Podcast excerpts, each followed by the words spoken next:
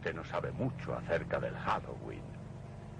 Seguro que solo ha pensado en la extraña costumbre de que los niños se pongan caretas y salgan a pedir caramelos. En los antiguos países celtas marcaba el comienzo del año. Esperábamos sentados en nuestras chozas de brezo y arcilla. Las barreras entre lo natural y lo sobrenatural estaban bajadas. Los muertos entraban a sentarse junto a nuestras hogueras. Halloween. El Festival de Saguan. El último se celebró hace tres mil años y las colinas se tiñeron de rojo. Con la sangre de animales y niños. Sacrificios eran parte de nuestro mundo, de nuestro saber. Brujería. Una forma de controlar el medio. No es tan distinto el presente. El momento ha llegado. En realidad, estas cosas no las controlamos. Los planetas lo hacen. Ahora están alineados. Es el momento otra vez. Esta noche va a cambiar el mundo, doctor. Y me alegro de que usted pueda verlo.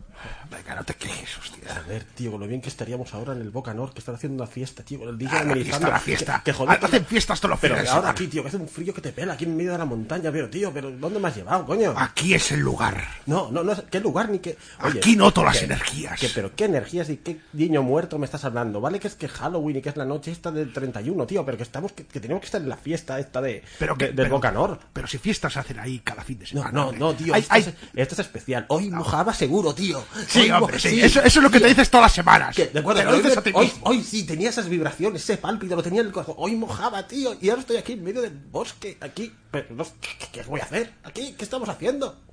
Te, Oh. tra- te he traído para que conectemos ¿Qué- qué? con. con, Con los, bichos, más allá. con, con los bichos estos que están aquí perdidos, que es lo único que vamos a conectar. Con están picando los putos mosquitos. ¡Joder! ¡Oh, ¡Hostia! Ya, hombre, quiero volver, quiero volver ya. Bueno, venga, eh, no te quejes tanto. A ver, mira, mira lo que he traído. ¿Qué oh, ostras, tío. ¿Ves, ves? No, venga, eh, eso eh, una- es una ouija, eso. Eh, hombre, una tabla de madera con todas las letras del alfabeto y los numeritos, ¿a ti qué te parece? Esto no es un Monopoly. Dios mío, Dios mío, no, no, no te atreverás a usarla. Hombre, ¿para qué te he traído aquí si no? Pero no ¿qué pensa- dices? Pero qué dices, tío, con lo bien que, que, que no quería, no quería, no quería venir solo contigo, pero, me han dejado todos plantados. Pero qué dices, tío. Todos- Y, y me has venido a arrastrar diciendo, vamos, vamos, que...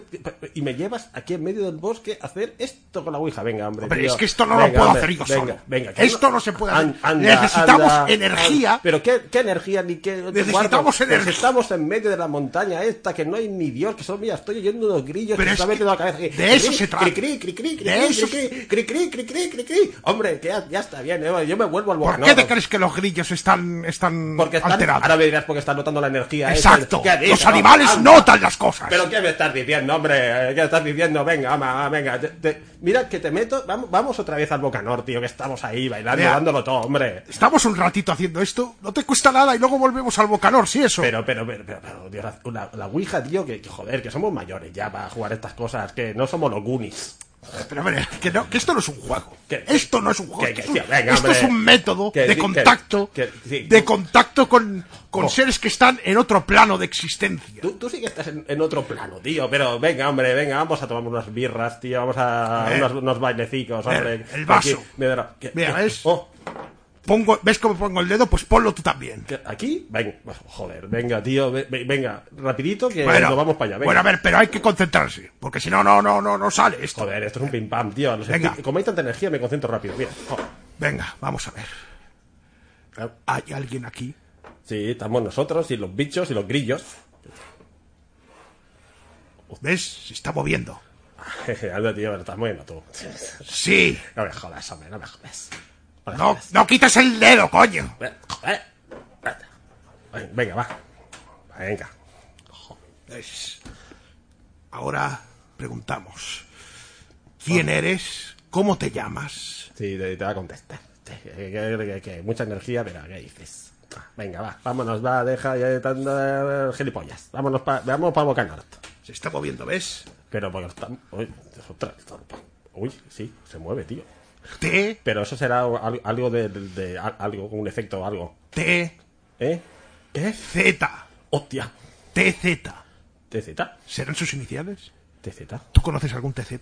Eh, no. TJ, pero TZ, ¿no? TZ, TZ, bien. Bueno, pero... eh, TZ, ¿Eh? TZ. ¿Eh? Entonces, tío... TZ, eh, ¿podemos hacerte algunas preguntas? Sí. Joder, se mueve, ¿sí? Sí, sí, dice Anda, que sí, mira, que anda, sí. mira, debe, debe estar ahí, ¡No te rías! Que ¡No te rías! Hombre, que no me estoy ¡Esto es muy riendo, serio, que- no te rías! no me estoy riendo. ¡No te rías, que te- No estoy riendo, hombre, por Dios, pero si estoy aquí con TZ, aquí es- escuchándolo, hombre, que, que, que seguro que debe estar mucho tiempo que no ha podido comunicarse con la gente como está muerto. Y dice, pues ahora voy a, voy a explayarme un poco el TZ. Pobre, tú, tú no sabes lo que frustra estar muerto. TZ, No sé, ¿tuviste una muerte violenta? Que- uy, uy, ¿qué- ¿a dónde va? Al, espera. Dice, dice, que, dice que sí, pero luego dice que no. Empezamos. Esto es un espíritu burlón. A ver, TZ. Tienes. Tú eres un mentiroso, TZ. Tú no te llamas TZ. Tú no te llamas TZ. Hombre, que estás insultando al pobre chaval, hombre. Ya empezamos, lo acabas de conocer, lo estás insultando. Hombre, No, hombre, no, ¿dónde a ver, esto? no, yo, yo noto cuando mienten. Yo llevo muchos años de experiencia en esto y noto cuando mienten. Los espíritus. Sí. Mira, ¿Qué dices? Hombre, venga, vamos a tomar unas birras, venga, y deja el TZ en paz, que, que, desca- que descanse en paz, pobrecito. Hazle alguna pregunta. Eh, Alguna pregunta inteligente, quiero decir. eh, será, será un poco más complicado, pero TZ, ¿a que estaríamos mejor ahora mismo tomando unas birras y con unas churris en el Bocanor? ¿Qué ha Dice, dicho? no, ha dicho no. ¿Qué dice? ¿Qué dice? Tío, tío, tío, Además de muerto es tonto el culo. Sí, sí, por lo visto sí. A ver, tonto el culo, tío. Pero vámonos para allá, hombre, vámonos para allá. Hombre, ya. eres un TZ, y, y si quieres te vienes con nosotros y seguro que encuentras algún, alguna jarra de cerveza que sea de tu agrado, tío. ¿Puedes manifestarte de alguna manera que no sea a través de la Ouija? Repito. ¿Puedes manifestarte de alguna manera que no sea a través de la Ouija? A ver qué dice. Ut, Sí. ¿Ah, sí? Sí, ¿Ah, dice que sí. ¿Ah, O, o sí, te- tiene Bueno. varias formas de comunicación el TZ este. Pues venga, venga, venga. Hombre, ya. claro, a ver, a venga, ver. hombre, venga, hombre. sí. Hombre, ya. Dice que sí, sí, dice que sí. Claro, pero dice que sí, pero no lo hace. A ver, a ver. Hombre, a ver, claro, le he hecho la pregunta. TZ, lánzate, tío. A ver, tío, que, este- que no tenemos todo el tiempo del mundo, ¿eh? Venga, ¿eh? Que me Hazlo, están esperando. Por favor, hazlo. Ah, a ver qué va a hacer. Ah, TZ, ve, vea, esperando, ¿qué vamos a esperar? Ah, este tío. Venga, tío, vámonos. Hostias. Hostias. Esa no era mi voz. Esa no, no, no, no. Hay una pequeña diferencia Sí. entre eh, eh, su voz. Pero bueno, será es un, un grillo de estos que le habrá salido le habrá salido un, un gallo. Alguna cosa de estas. Ah, no pasa nada, esto. Eh, efe- efe- efectos sónicos. Uy, Oye, espera. ¿qué es, es- qué es ese? ¿Qué es esa luz? Eh, ¿Dónde? Aquí detrás, joder. Sí, Joder, juraría que es. Juraría que es fuego, ¿no? Eh, hostia, tío. Oye. tío. Y, no- y no- y- y- joder, que voy, voy quemado, pero tampoco tanto, tío. ¿Qué, dices? Oh.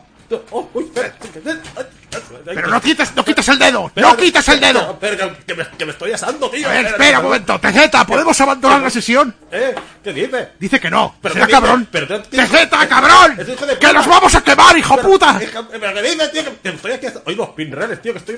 ¡Ay! que, parece un pollo, tío, que está quemando como un. ¿qué? ¡Oh! ¡Oh! Déjalo, deja esto, hombre. Eh, oh, ya. ¡Joder! ¡Joder! TZ. TZ, Oh. ¿Qué, qué nos pides a cambio de, de abandonar la sesión? TZ, tío, a ver, tío, haremos lo que haga falta, tío, pero que me estoy quemando. C, H, ¿Qué dices? O, ¿Cho? R, ¿Cho? I, Z, O. ¿chorizo? Chorizo. ¿Chorizo? Tío. ¿Chorizo? Pero, pero ¿qué, qué, qué, ¿Qué quiere decir eso? Es, es ¿Qué significa chorizo? Burlón, hijo puta. Oh. Oh. Chorizo, ¿qué, qué significa eso? A ver, A ver. explícanos. ¿Quieres decir que quieres, que quieres, pero, pero, pero, ¿para qué quiere un espíritu un chorizo? Pero, pero, ¿De dónde saco un chorizo yo ahora? Joder, tío, un chorizo, pero joder. ah. Un chorizo alas, porque se va a- a quedar alas. Ah, joder. G, Joder. A, Ah, Z, P, A, ¿qué? C, Que me, me he perdido, espera, ¿puedes empezar a la... a la... H, H. TZ, ¿puedes empezar otra vez? Que me he perdido. No, yo lo sigo. Me ha dicho gazpacho. ¡Gazpacho! Gazpacho. Pero, tío, pero, pero ¿qué. ¿qué te pasó en la otra vida, TZ? ¿Qué te está pasando, tío? Estuvo traumatizado, a ver. Pero que, joder. ¿El gazpacho tuvo algo que ver con tu muerte? Sí. ¿Y el chorizo? ¿Y el chorizo? El- el- Pregúntale al chorizo también. ¿El chorizo también tuvo que ver con tu muerte? Combinación Sí. ¡Oh! Sí. ¡Oh! Tío, ¿qué combinación más Parece que tiene algún trauma con del chorizo y el gazpacho. Dios mío, Dios mío, TZ, tío. Pero a ver, compórtate, a ver. Ahora, mira, si acaso, va- vamos ahora un momento a buscar mm, ayuda, ¿eh? Ayuda al pueblo y ya está. Y, en- si acaso, si, si ves que dentro de 24 horas no hemos vuelto, pues ya te apaña. ¡Ah, joder! Pero, ¡hostia! Tío, más chillidos, TZ, tío. Pero, ¿qué estás haciendo? Oh, Dios mío, te te digo, nos vamos, ahora tranquilamente ves que vamos. Y si ves que en eso, que en 24 horas no hemos vuelto, tío, pues ya, ya pasarán otros pringados, como nosotros, con las ouijas y eso. Venga, saluditos, eh, vamos. Vamos, vamos, chato, vámonos. Oye, ¿Qué, qué dices? ¿dónde nos hemos metido? ¿Eh? Ya no estamos en el bosque. Oh, joder, tío, no me he dado cuenta. Hostia, es verdad. Joder, ¿qué es eso? Esto, esto es como... ¿Dónde estás? Que no te veo. Está- muy oscuro. ¿Dónde estás? Ahí, eh, la voz, estás por ese lado, ¿no? Por la derecha. No, Eh, Oh, no tampoco te veo, tío. ¿Esto que estoy tocando qué es? ¿Es tu Eh, tobillo? Eh, no, no, no, precisamente, pero Eh, es igual, un poco más arriba. A ver, que, joder, a ver, ¿dónde? Tío. Espera, hay, hay una luz por ahí. A ver, A ver, a ver, vale, vamos. vale. Uy, espera, estoy llegando. Sí, sí. Ah, ¿Qué, ¿eh? Hostia, ¿Qué ha pasado? eh, estamos en una especie de cueva. Es verdad, tío. Estoy, me estoy, joder, cuánta humedad, tío, me estoy, me estoy helando. Pero cómo, pero, eh, pero cómo hemos llegado aquí. Pues no, no sé, tío, pero yo, yo si acaso me espera en otro lado, ¿eh? Pero, Eh, pero ¿dónde vas a ir? ¿Dónde vas a ir? No, no sé, tío, pero... Si no sabes ni dónde está la puerta. Es igual, pero lejos de aquí. ¡No me pongas más nervioso! No, ¡No me pongas más No, nervioso! pero como puta, no, ¿qué es eso, tío? Yo como bien contigo que estaría con unas churris ahí, dale que te pego, pero no, joder, yo estoy aquí en una puta cueva, joder, ya. Espera, ¿qué es eso de ahí? Eh, eso, eso metálico, Eh, como espera. cuadrado. ¿A ¿Dónde? ¿Dónde? ¿Por ese lado? Sí, sí, en Ahí. esa, en esa roca ahí medio escondida. A ver, a ver. Espérate, espérate. Cógelo. Una especie... ¿Esto qué es? ¿Una caja? Un- un- Jo, jo, hostia, tío, más jovencito del TZ este, que, a ver, que es... A ver, esto... No toques, tío, que no toques, puede ser radioactivo, tío. Joder. No, a ver, a ver. Tiene un tacto agradable, ¿eh? Ah, mira, Mira, esto parece, parece como un cubo Rubik o algo raro. un cubo de Rubik. Cubo de Rubik. Claro, no te vas a poner a jugar, tío, que estamos aquí en una cueva, tío, en el Día de los Muertos y con un marronazo encima que lo flipas. Pero tío. a lo mejor esto Pero- forma parte de alguna clase de, de puzzle que nos está, que nos de, de alguna clase de enigma que tenemos que resolver. Pues sí que era burlón el TZ este, tío. Bueno, mira. pues es, es el peligro, es el peligro. ¿Ves? ¿Ves? Esto, la culpa es tuya por reírte. ¿Qué? ¿Yo? Sí, ¿Yo? ¿Reírme? sí, ¿Yo? ¿Reírme? sí, tú, pero, tú- pero tú ¿qué estabas es ahí cachondeándote. Pues, pues claro, ¿eh? como tiene que ser. Pero tú qué te has pensado, llevando Claro, en medio pero con- tú sabes lo que con les un vaso. cabrea que se espíritu, espíritu, espíritu, Entonces te espíritu. castigan. Y además un tío que se llama TZ, pero ¿dónde se ha visto un espíritu que se llama TZ? Venga, hombre, no para reírse, tío. Lo que después... Pues mira lo que ha pasado por cachondearte. Bueno, bueno, sí, mira lo que ha pasado. Ahora digamos- estamos en una cueva con una puta caja Digamos que las metálica. no son las que esperaba. Pero bueno, me, me- me- me he cachondeado y bien cachondeado que me he cachondeado del TZ este. Ahora salimos tranquilamente, por la, encontramos la puerta y catapum chimpum. Para casa, tío. Claro, no sé. A ver, espera un momento. A ver, ¿eh? Voy a, voy a mirar, a ver. Esta, la caja esta a mí me recuerda algo. La, la he visto en alguna parte. ¿Qué me dices, tío? Es que, joder, lo que no hayas visto tú. Oh, Sí, creo que eh, te voy a contar la historia de un- una historia que me contaron una vez de un tío que se llamaba Frank. Ah, Frank, pero, pero rapidito, ¿eh? Que, Bueno. que al cuento ha salido un momento ¡Que quiero salir de aquí, coño, ya, hombre! y, y al cuento va a salir y sali- y salimos ya. ¡Hostia! Cálmate, cálmate. Te Bueno, cuento no. la historia de Frank, que igual puede que nos ayude a salir. Pues es- explícamela, va, venga. Vamos de, lo, de Lost to the River.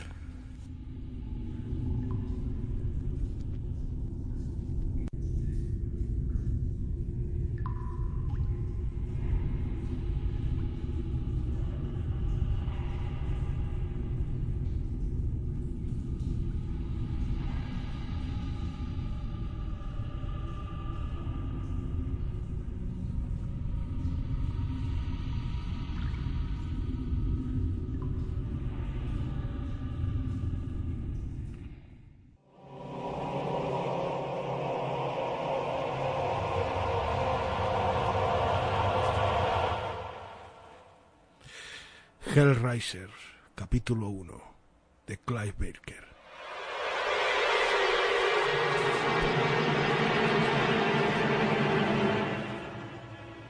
Tan absorto estaba Frank en resolver el acertijo de la caja de Le Marchand que no oyó la gran campana que empezó a sonar. El mecanismo lo había construido un maestro artesano y la adivinanza era la siguiente, que aunque se había dicho que la caja contenía maravillas, sencillamente no parecía haber forma de acceder a su interior. No existía pista alguna en ninguna de sus seis caras negras y barnizadas acerca del paradero de los puntos de presión que soltaría de las demás una pieza de este rompecabezas tridimensional. Frank había visto acertijos parecidos, sobre todo en Hong Kong, producto de la afición de los chinos a la metafísica de madera sólida. Pero a la agudeza y genio técnico de los chinos el francés había incorporado una lógica perversa que le era totalmente propia. Si en aquel acertijo había un sistema, Frank no había conseguido encontrarlo. Solo después de varias horas de tanteos, dio fruto a una yuxtaposición aleatoria de pulgares, dedos medios y meñiques. Un chasquido de casi imperceptible y luego victoria. Un segmento de la caja se deslizó, separándose así de sus vecinos. Hubo dos revelaciones. La primera que las superficies interiores estaban pulidas y brillantes. El reflejo de Frank, distorsionado fragmentado, resbalaba por el barniz. La segunda que Le Marchand, en su época había, que en su época había sido fabricante de aves cantoras, había construido la caja de tal forma que al abrirla se disparaba un mecanismo musical que empezaba a campanillar un corto rondó de una banalidad sublime.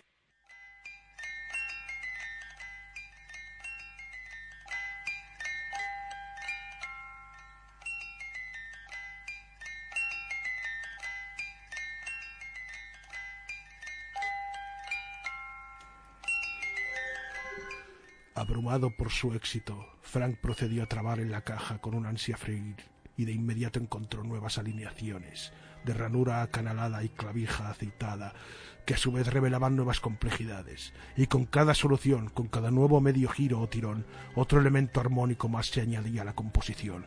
La melodía formaba contrapuntos y se desarrollaba hasta que el capricho inicial quedaba prácticamente perdido entre la ornamentación.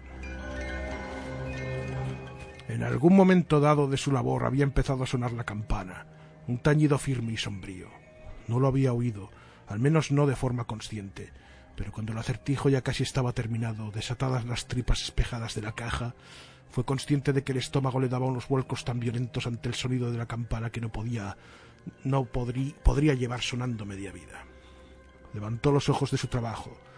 Durante unos momentos supuso que el ruido procedía de la calle, del exterior, pero enseguida desechó esa noción. Ya era casi medianoche cuando se puso a trabajar en la caja del fabricante de aves. Habían pasado varias horas, horas cuyo paso él no habría recordado salvo por el testimonio que le ofrecía su reloj. Desde entonces, no había ninguna iglesia en la ciudad, por muy desesperada que estuviera por adeptos, que hiciera sonar una campana para llamar a los fieles a semejante hora. No, el sonido venía de algún lugar mucho más distante. Atravesaba la puerta misma, aún invisible, que la caja milagrosa de Le Marchand se había construido para abrir. Todo lo que Kircher, que le había vendido la caja, le había prometido era verdad. Estaba en el umbral de un nuevo mundo, una provincia infinitamente alejada de la habitación en la que ahora estaba sentado, infinitamente alejada, y sin embargo ahora tan cerca de repente. La idea le había acelerado la respiración. Había anticipado este momento con tal intensidad, había planeado con todo el ingenio que poseía este desgarro del velo. En estos momentos estarían aquí, solo en unos instantes, aquellos a los que Kircher había llamado los cenobitas, teólogos de la Orden de la Hendidura, invocados y sacados de sus experimentos en los planos superiores del placer, para meter sus cabezas inmemoriales en un mundo de lluvia y fracasos.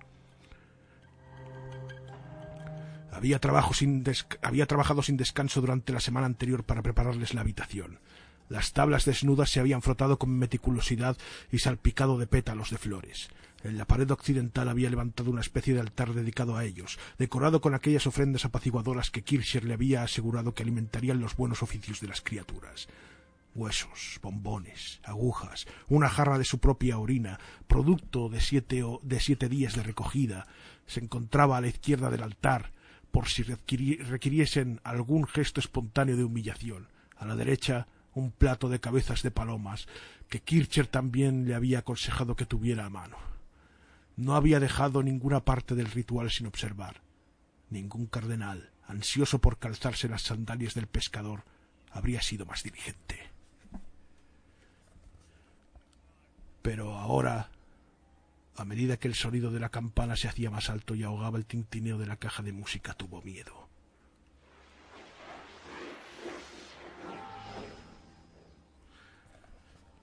Demasiado tarde, murmuró para sí con la esperanza de sobreponerse a su miedo creciente. El mecanismo de Le Marchand estaba abierto. Se había girado el último dispositivo. No quedaba tiempo para evasivas ni arrepentimientos.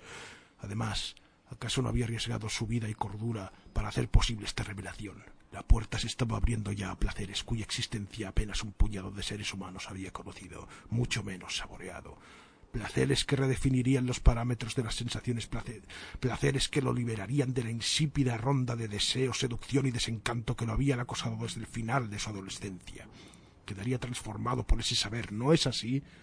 Ningún hombre podría experimentar la profundidad de semejante sentimiento y seguir siendo el mismo.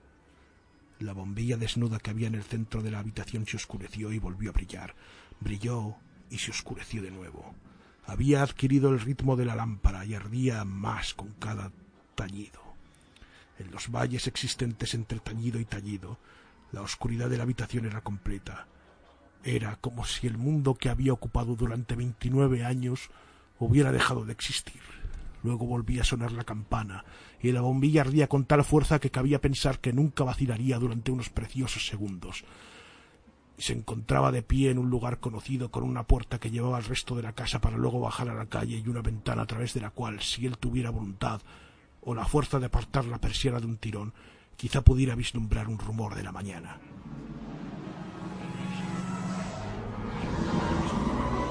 Con cada repique, la luz de la bombilla revelaba más cosas.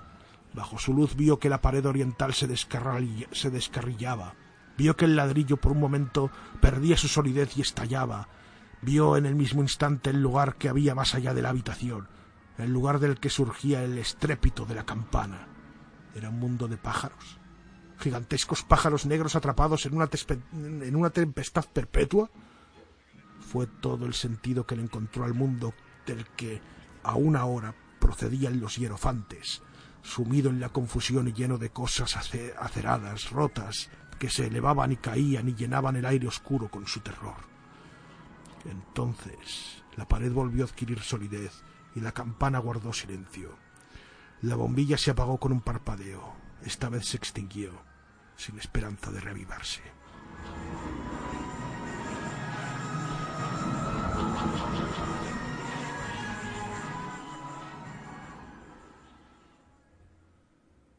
Permaneció en la oscuridad sin decir nada.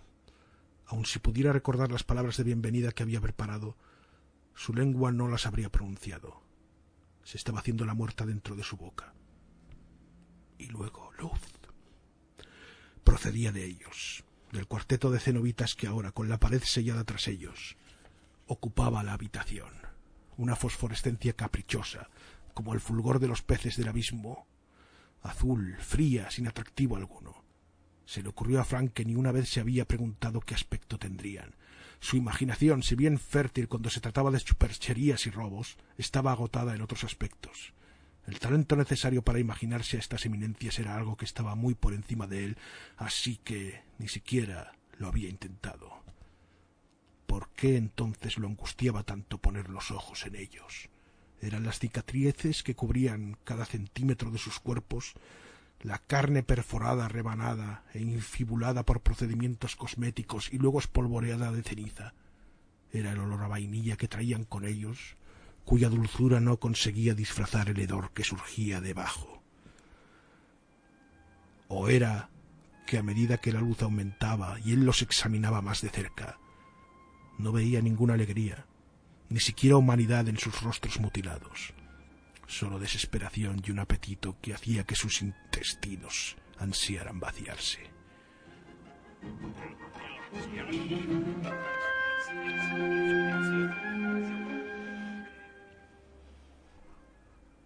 ¿Qué ciudad es esta? inquirió uno de los cuatro. A Frank le costó adivinar el sexo del hablante con cierta seguridad. Sus ropas, algunas de las cuales estaban cosidas a la piel, o bien la atravesaban, ocultaban sus partes pudendas y no había nada en las heces de su voz ni en los rasgos desfigurados por voluntad propia que ofrecieran la menor pista. Al hablar, los ganchos que transfiguraban los pliegues de los ojos y que estaban unidos por medio de un intricado sistema de cadenas que atravesaban la carne y el hueso por igual, a ganchos similares que perforaban el labio inferior, temblaban con un movimiento y exponían la carne reluciente que había debajo. Te he hecho una pregunta, dijo. Frank no respondió. El nombre de esta ciudad era lo último que tenía en mente.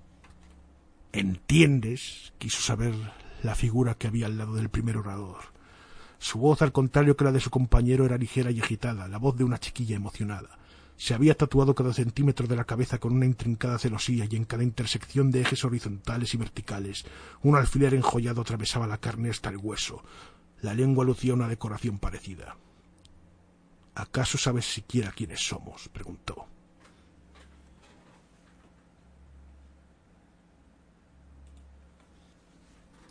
Sí, dijo Frank por sí, por fin. Lo sé.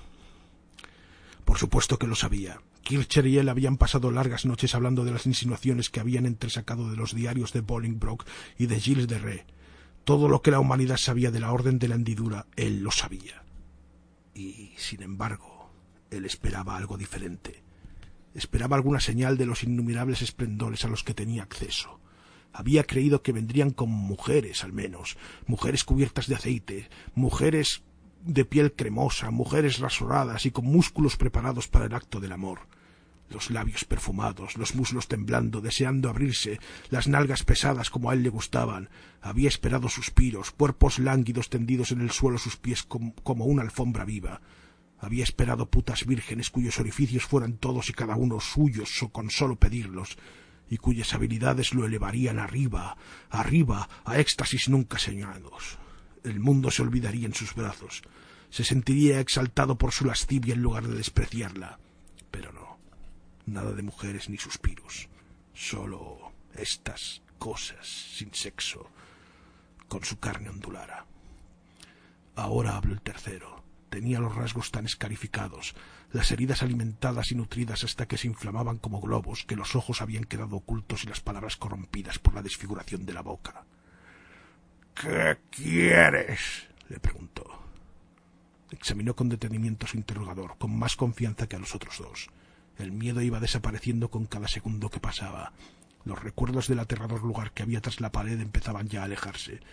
Se quedaba solo con estos decadentes decrépitos, con su odor, su extraña deformidad, su patente fragilidad. Lo único que tenía que temer eran las náuseas. Kircher me dijo que seríais cinco, dijo Frank. El ingeniero llegaría si el momento lo mereciese, fue la respuesta. De nuevo te preguntamos, ¿qué quieres? ¿Por qué no debería darles una respuesta directa? Placer. Kircher dijo que sabéis de placer. Oh, así es, dijo el primero. Todo lo que siempre has querido. ¿Sí? Por supuesto, por supuesto. Lo miró fijamente con unos ojos demasiado desnudos. ¿Qué has soñado? dijo. La pregunta, hecha de una forma tan escueta, lo confundió. ¿Cómo podía intentar, intentar siquiera articular la naturaleza de los fantasmas que había creado su líbido? Aún buscaba las palabras cuando uno de ellos dijo ¿Este mundo te decepciona? Bastante, respondió. No eres el primero que se cansa de su trivialidad. Ha habido otros. No muchos, interpuso el rostro entrejado. Cierto, un puñado en los mejores, en los mejores casos. Pero unos cuantos se han atrevido a utilizar la configuración de Le Marchand. Hombres como tú, hambrientos de nuevas posibilidades que han oído que poseemos talentos desconocidos en vuestra región.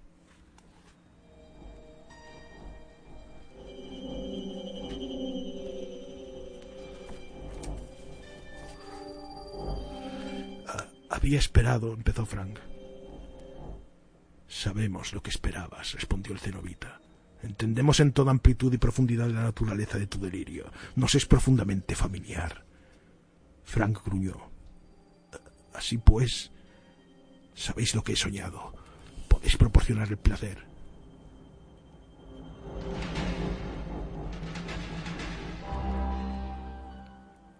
El rostro de la cosa se abrió una brecha. Los labios se curvaron en una mueca de desprecio, la sonrisa de un babuino. No como tú lo entiendes, fue la respuesta. Frank iba a interrumpir, pero la criatura alzó una mano que lo silenció. Existen estados de las terminaciones nerviosas, estados que tu imaginación, por febril que sea, no podría ni siquiera evocar. ¿Sí? Oh, sí, desde luego que sí. Tu depravación más querida no es más que un juego de niños al lado de las experiencias que ofrecemos. Querrás compartirlas. Frank contempló las cicatrices y ganchos de aquella criatura. Una vez más su lengua era incapaz de expresarse. Querrás. Fuera, no muy lejos, en el mundo empezaría pronto a despertar. Lo había visto despertar desde la ventana de esta misma habitación día tras día. El mundo se levantaba rumbo a otra ronda más de infructuosas ocupaciones y siempre había sabido, lo sabía, que allí fuera ya no quedaba nada que fuera capaz de excitarle. No había calor, solo sudor. No había pasión, solo una lascivia repentina y una indiferencia igual de repentina. Le había dado la espalda a esa insatisfacción. Si al hacerlo tenía que interpretar las señales que estas criaturas le traían, entonces ese era el precio de la ambición y estaba preparado para, para pagarlo.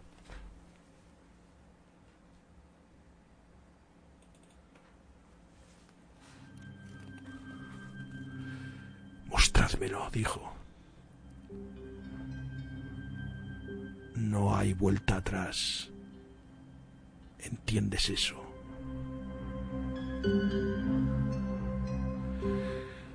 Mostrádmelo.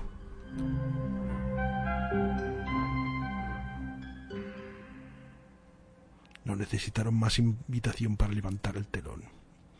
El hombre oyó crujir la puerta como si, como si se abriera y se volvió para ver que el mundo que había más allá del umbral había desaparecido, sustituido por la misma oscuridad llena de pánico que le había de la que habían salido los miembros de la orden. Se volvió de nuevo para mirar a los cenobitas en busca de alguna explicación, pero habían desaparecido. Pero su paso no había sido en vano. Se habían llevado las flores con ellos, y habían dejado tras de sí solo las tablas desnudas y en la pared las ofrendas que había reunido se ennegrecían como si estuvieran sometidas al calor de alguna llama fiera pero invisible. Olió el aroma amargo de su extinción. Le escocían de tal forma las fosas nasales que estaba seguro de que empezarían a sangrar.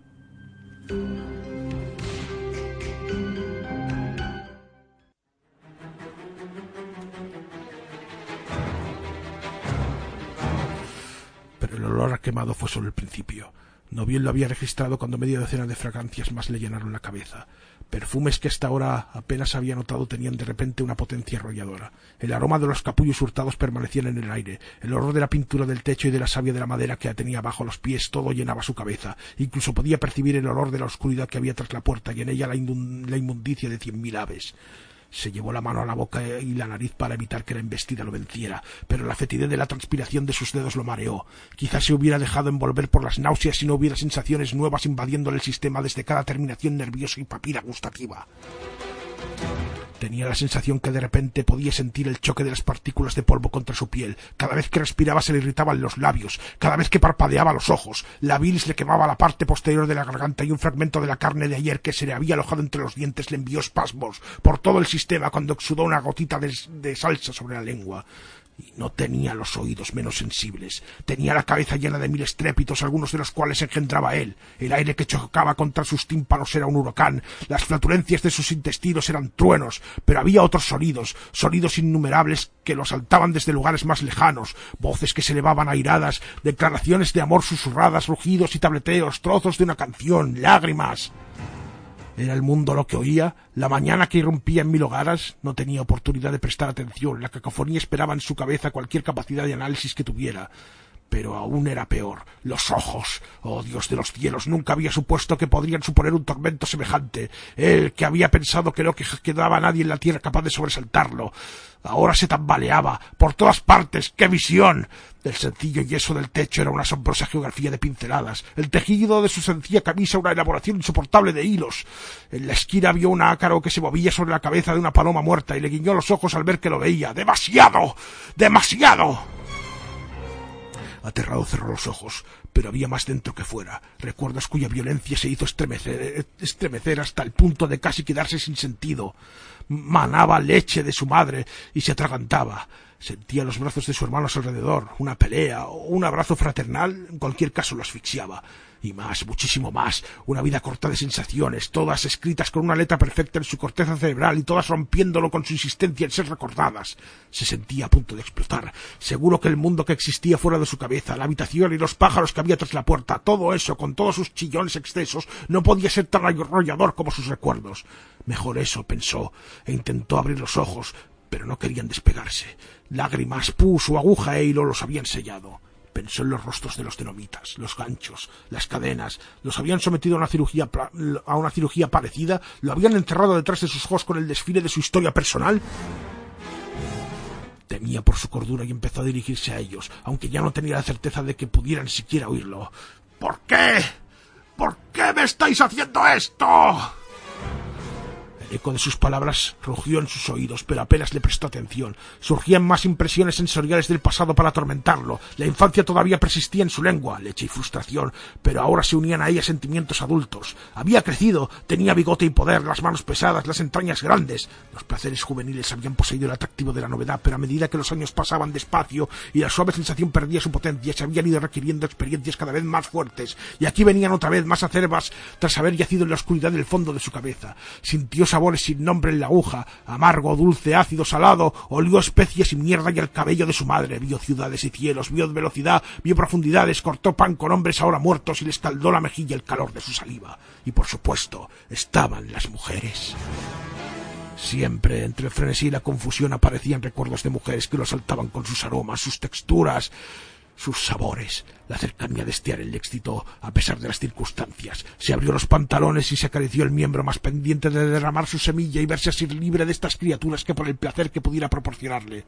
De forma vaga era consciente mientras se trabajaba los centímetros de que debía de ofrecer una imagen patética, un hombre ciego en una habitación vacía excitado por un simple sueño.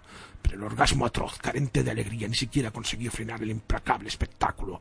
Le fallaron las rodillas y se derrumbó el cuerpo sobre las tablas en las que había caído su simiente. Hubo un espasmo de dolor cuando chocó contra el suelo, pero la María se llevó la respuesta ante, ante la ola de recuerdos.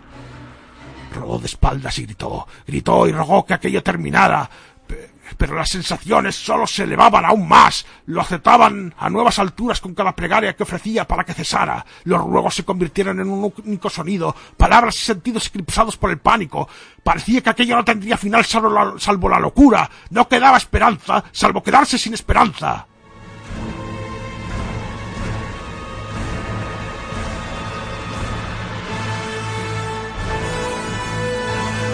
¡Basta!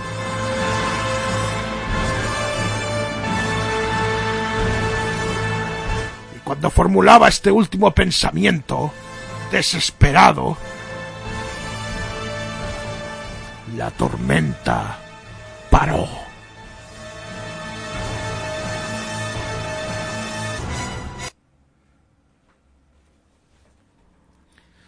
De inmediato, por completo, desapareció. Vista, sonido, tacto, sabor, olfato. De repente se había quedado privado de todo. Hubo segundos en los que dudó de su propia existencia. Hubo segundos en los que... No todos latidos. Tres. Cuatro. Al quinto latido abrió los ojos.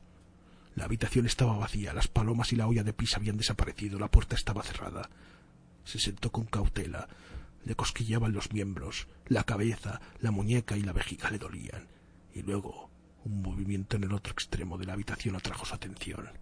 Allí, donde dos momentos antes había un espacio vacío, había ahora una figura. Era el cuarto cenobita, el que no había dicho nada ni mostrado su rostro. No era un cenobita, había entonces, sino una. La capucha que vestía antes se había desechado, al igual que las túnicas. La mujer que había debajo era gris y sin embargo relucía, los labios ensangrentados, las piernas separadas de tal modo que mostraba la elaborada escarificación del pubis. Estaba sentada sobre un montón de cabezas humanas medio podridas y sonreía para darle la bienvenida.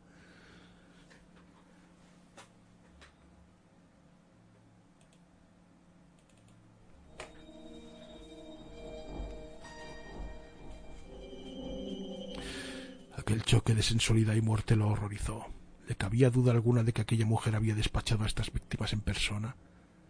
Tenía su podredumbre bajo las uñas y sus lenguas, veinte o más, y hacían en fila sobre los muros los cubiertos de aceite, como si aguardaran para entrar, como tampoco dudaba de que los sesos que se filtraban ahora por los oídos y narices de las cabezas habían caído en la locura antes de que un golpe o un beso los hubiera detenido el corazón. Kircher le había mentido, o eso se había engañado a sí mismo de una forma horrenda. No había placer en el aire, al menos no como, lo entendía la humanidad. Había cometido un error al abrir la caja de Le Marchand, un error terrible. Oh, así que has terminado de soñar, dijo la cenobita. Bien. Se levantó. Las lenguas cayeron al suelo como una lluvia de babosas.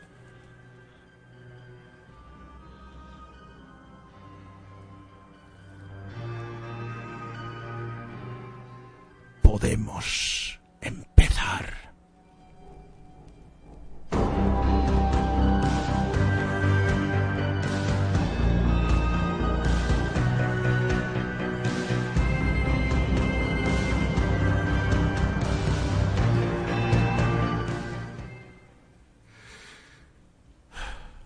Terrible la historia de Frank. Jo, jo, jo, me, me he quedado patidifuso, tío. Hostia. Qué, qué fuerte, tío. Oye, Pero. oye, eso de ahí es...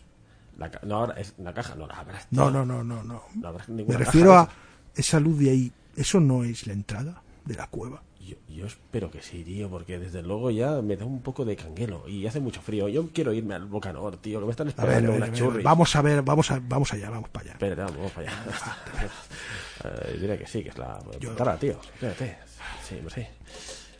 Eh, oye, siento mucho haberte, haberte metido en este lío. Yo, no, no, tranquilo. que La culpa- Ha, ha- ha sido guay, ha sido sí, guay. la claro, culpa la pero- tienen los espíritus. eh. Tío, que Oye. una debilidad tiene cualquiera, no pasa Oye. nada, hombre. Peli- Pero peli si esto es la met- el metro de la línea de la línea 5. Te- te- Ah, hostia, tío, ¿qué, qué, para, ¿qué parada es esta? Esto es el eh, esto es esto es el Carmel. ¿A qué dice? Otra, pues ¿dónde, dónde iba? Va. Pelillos a la mar, tío, olvidémoslo. Venga, va- vamos, vámonos a tomar una cervecilla, venga. No, no, no. Yo tengo yo tengo que hacer unas cuantas averiguaciones. Bueno, bueno, yo te dejo que hagas tus averiguaciones y que sigas es- esta noche, pero déjame, tío, que hoy sí que mojo. Venga, venga, vamos. venga, vamos allá. Venga, hasta luego, eh. Venga, hala, adiós. Adiós. Vamos para allá, eh, amigo, tío.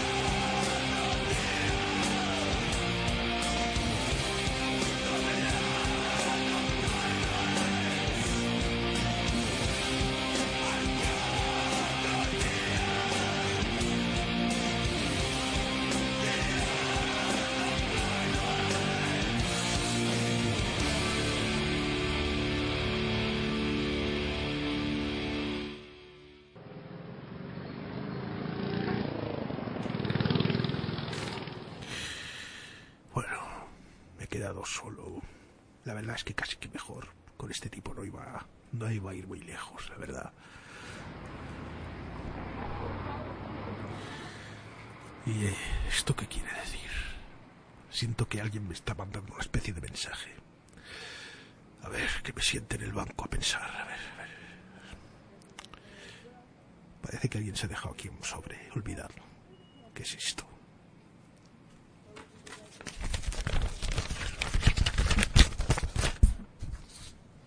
¿Qué es esto? Está en inglés. Parece como un expediente. Joder. Joder, pero ¿cómo se dejan un expediente policial aquí perdido? ¿Qué es esto? eh? Kruger Files. Eh, eh, slasher. Springwood Slasher. Esto es una señal.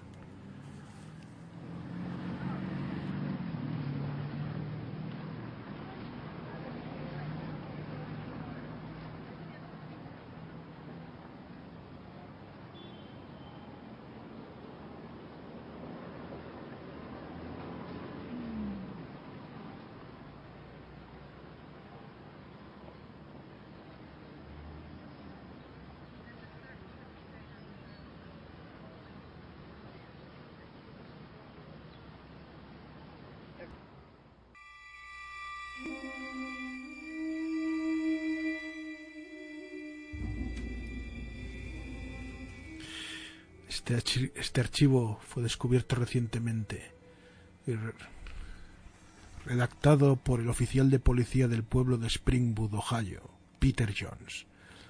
Contiene una colección de fotos, artículos y apuntes diarios de la búsqueda del asesino en serie conocido como Carnicero de Springwood. Si se encuentra información adicional, se incluirá aquí.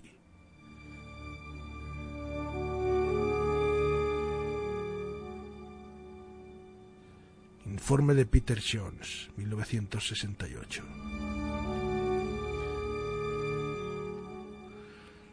Según la prensa ya tenemos nombre para nuestro misterioso asesino de niños.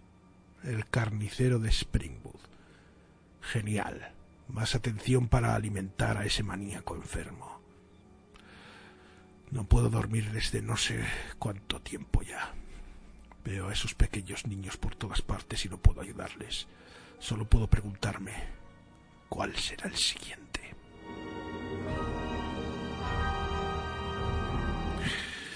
No conseguimos encontrar a ese tipo. Supongo que uno de nosotros será el próximo en pringar, ¿no? Bien. El detective Smith ha informado de que estamos todos en alerta máxima. Demasiado grave el asunto como para no hacer excepciones. Susan ha almorzado con la mujer del alcalde hoy, y él no parece demasiado contento de cómo se está manejando el asunto. En mi opinión, Thompson debería de estar al cargo de, este, de esto. El tipo tiene ahora las riendas, pero ¿por cuánto tiempo?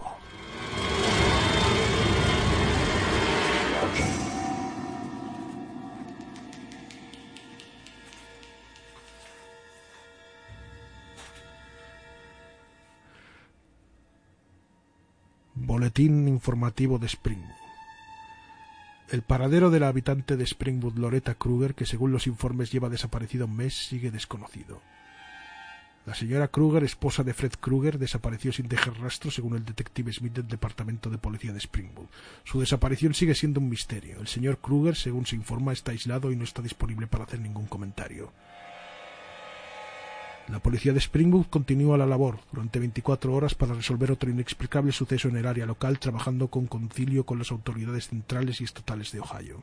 La señora Kruger fue vista por última vez en su casa haciendo trabajos domésticos. Los agentes no tienen motivos ni sospechosos de momento para que la investigación continúe.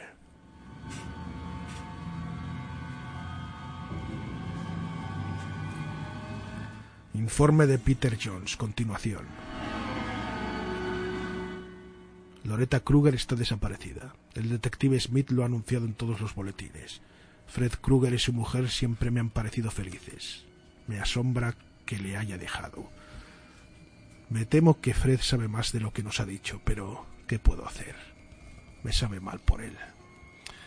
Un hombre de familia con una familia, con una hija y ahora sin mujer. Probablemente una pelea y ella estará con unos amigos o alguna tontería por el estilo. Mi, mujer ha dicho que quiere ir a la fiesta mañana por la noche, pero no, no con un asesino suelto por los alrededores. Aún no hemos conseguido saber nada nuevo sobre él o ella, pero sé que nos estamos acercando cada vez más. El carnicero de Springwood estará fuera de la circulación antes de lo que se piensa.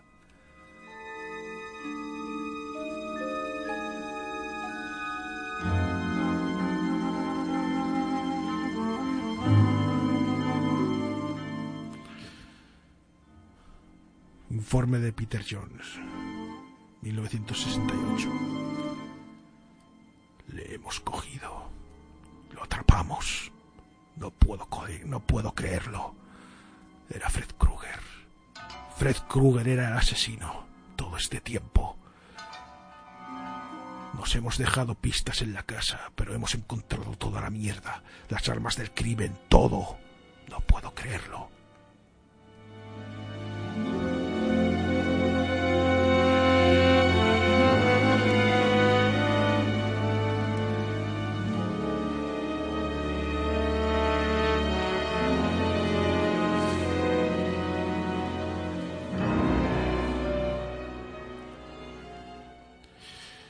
Juicio empieza hoy. Por todos los niños que ha matado ese asqueroso enfermo merece que lo ejecuten.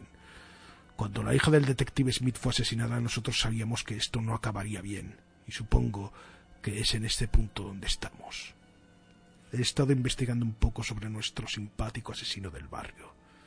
Muy enfermizo. Por lo menos su hija está segura. Pobre Catherine. Espero que le encuentren una familia feliz y sana con la que estar.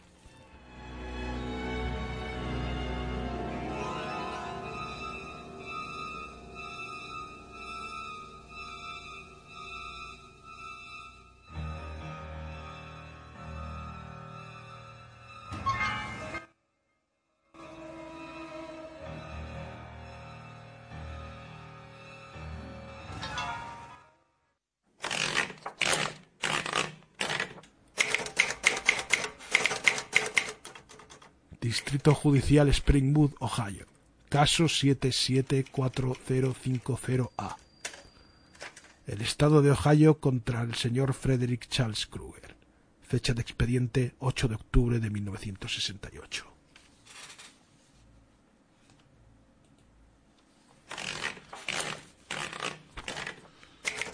Lista de pruebas. Por favor, compruebe el archivo con la copia roja. 1. Tres guantes. Un guante con cuchillos extendidos desde los dedos. Dos guantes con pinchos y otros objetos afilados. 2. Cinco muestras de sangre, comparadas con el archivo forense 7A. 3. Una muñeca. Cabeza de muñeca y cuerpo quemado, comparado con el archivo de la víctima 2B. 4. Fotografías 27. Fotos de las escenas de los crímenes incluidas en la planta de energía y la casa del sospechoso y manchas de sangre. También hay referencias en el archivo 7A. 65 declaraciones, comparadas con el archivo de la víctima 2B.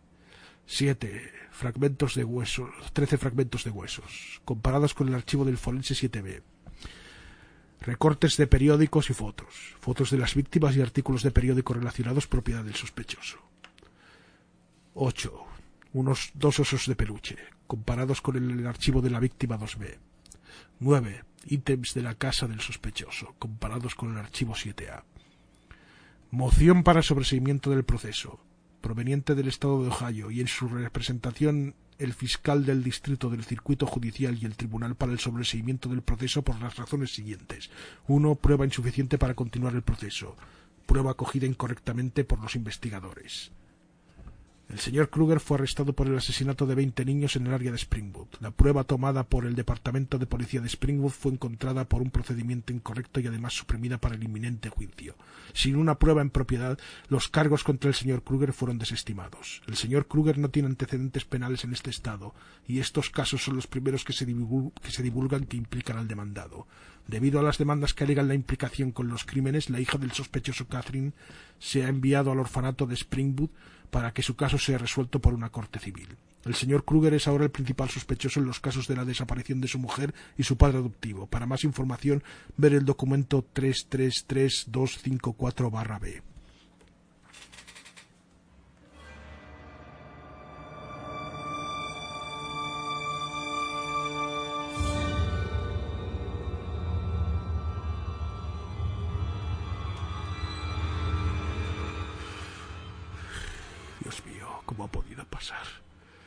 ¿Cómo os hemos dejado que pase?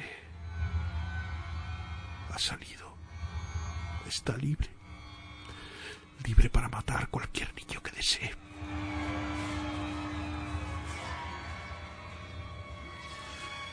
La orden de detención no se firmó correctamente. No puedo creer que esto sucediera. Hemos acordado todos los vecinos encontrarnos en la casa del teniente Thompson a las ocho en punto. Tenemos que hacer algo. Creo en la ley, pero la ley nos ha fallado esta noche. Ha fallado cada uno de esos pobres niños. Que Dios nos ayude.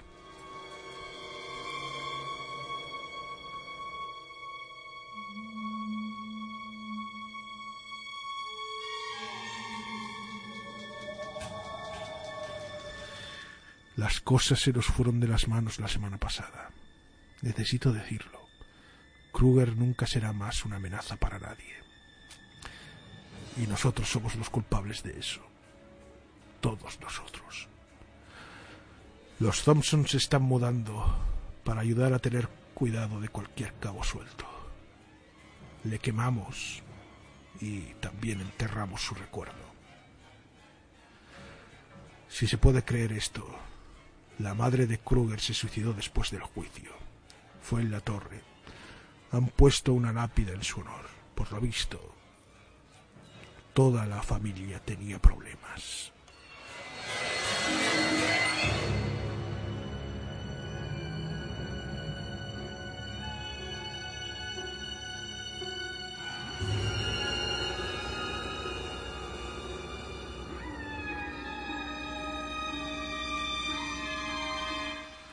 Recorte del periódico local de Springwood una víctima del mal dentro de nosotros, una lápida especial para homenajear a una monja.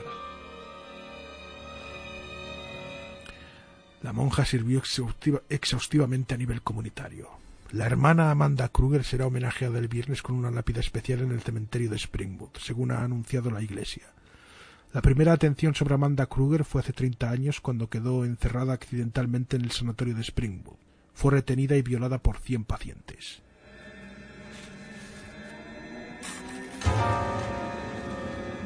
Como resultado tuvo un hijo, Frederick, el cual ha sido arrestado por su conexión con una serie de atroces asesinatos de niños en Springwood.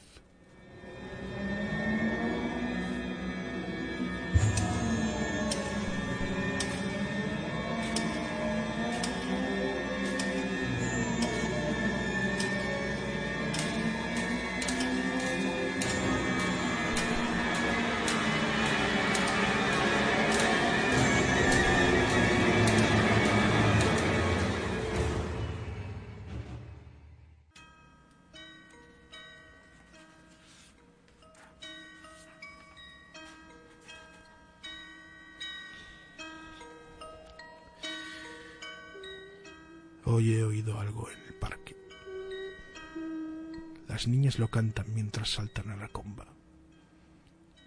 Solo he oído la primera parte. Uno, dos. Freddy viera por ti. Los niños interpretan las cosas a su manera. Supongo que Freddy es su elección número uno como el hombre del saco.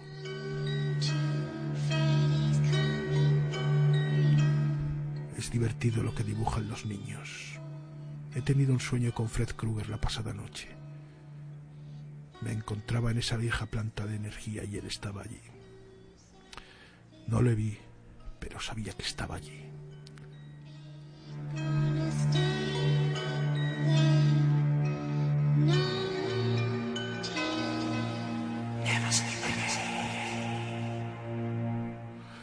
A diferencia de esos niños, la gente no puede tener el lujo de creer en los sueños. El hombre del saco es una persona real. En alguna parte. Ahí fuera. Le enterramos hace dos años. Y aunque odio tener que admitirlo, puedo dormir bien. De momento.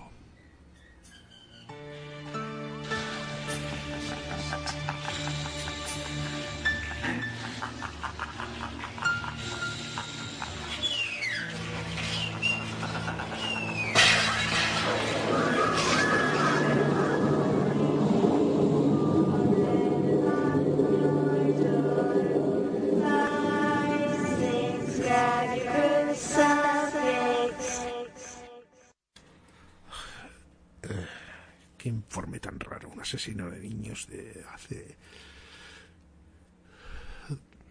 de. hace de más de 50 años, joder.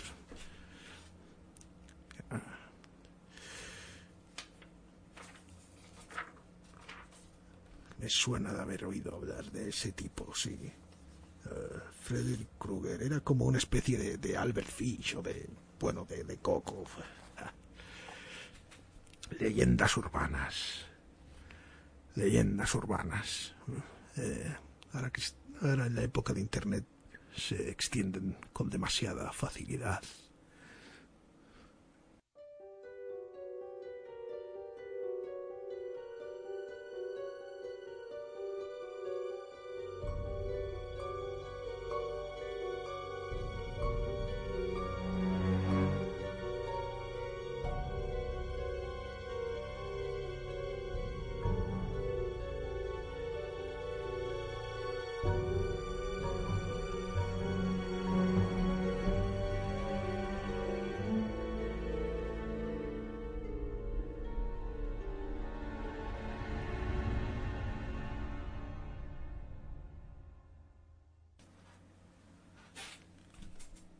Slenderman. Obsesión. Por David Saiz.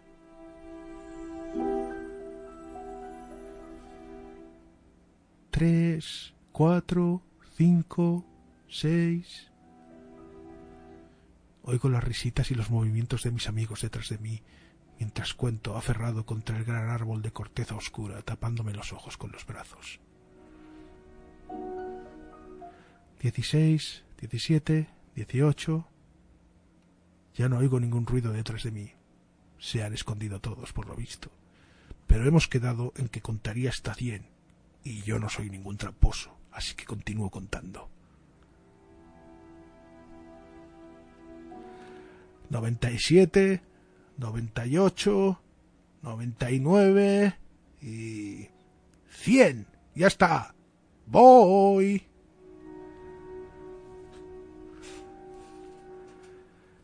Me doy la vuelta. Está empezando a oscurecer. Ante mí se extiende todo el descampado del claro y a pocos metros los arbustos comienzan a nacer y más allá están los árboles.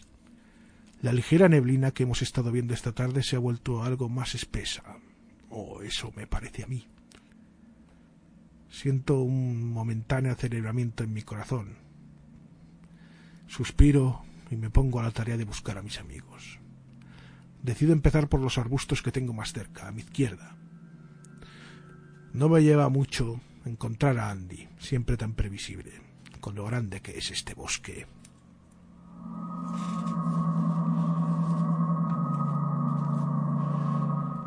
Andy se va junto al árbol mientras yo sigo mi búsqueda. Me quedan tres más, Judith, Paul y Sam.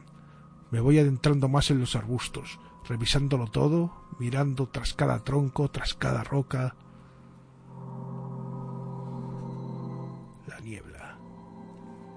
Juraría que se está haciendo más densa a cada momento. Me adentro más en la maleza y los árboles que me voy encontrando son cada vez más y más altos.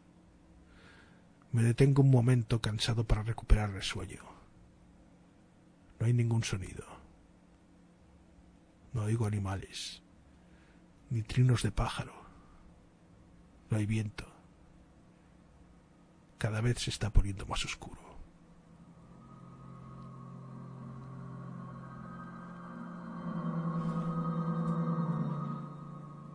No me gusta.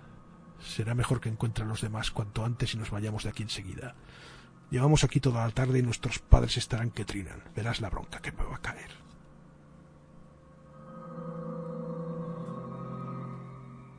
No parece que haya nadie más escondido en esta parte de los arbustos. Volveré hacia atrás y buscaré la parte de la derecha.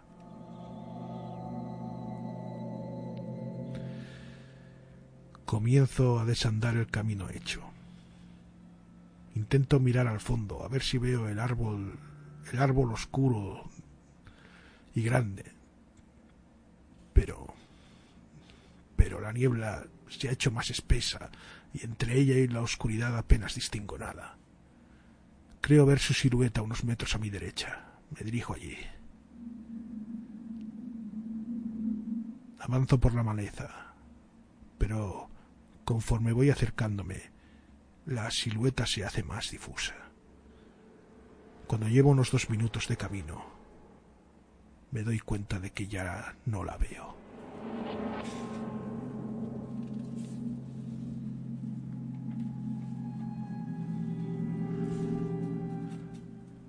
Mierda, ¿cómo se ha hecho tan oscuro de repente? Ya es casi de noche. Me, doy la vuelta y trato de encontrar el camino, pero cuanto más ando, más estoy hecho un lío.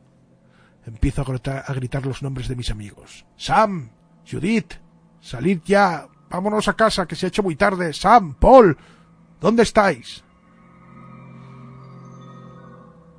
Nadie contesta.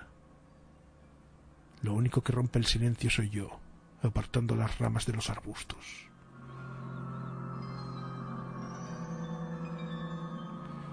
Por fin llego a un claro. Pero no es el del árbol grande en el que contaba, es otro. Andy no está, ni ninguno de los demás.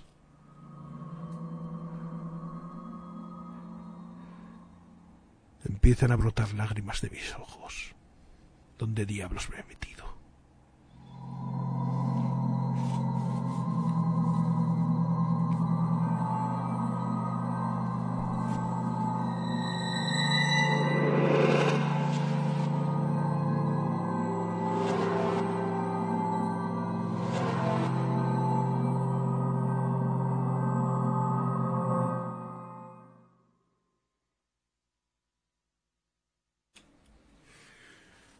Llevo ya varias horas andando.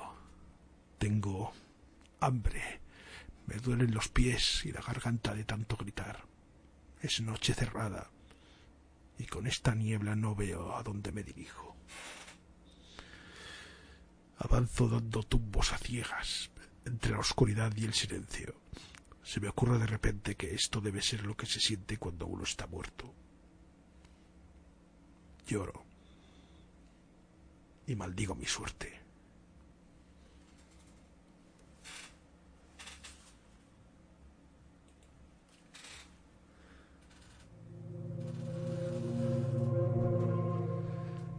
Creo distinguir una silueta a lo lejos, la silueta de una persona, pero en todo el tiempo que llevo dando vueltas, me ha parecido ver un montón de siluetas y sombras que luego no eran nada. Sin embargo, esta parece que se hace más sólida según me acerco. Igual sí que es una persona. Esperanzado me dirijo a ella. Conforme la alcanzo, se va definiendo más. Parece un hombre, alto y delgado, con un traje negro, camisa blanca y corbata. Está de pie, quieto. Detrás de él veo las ramas de algún árbol. Por la niebla No veo bien su cara, pero diría que es calvo. Resulta extraño encontrar un tipo así aquí, parado en medio del bosque, pero no estoy para pensar ahora.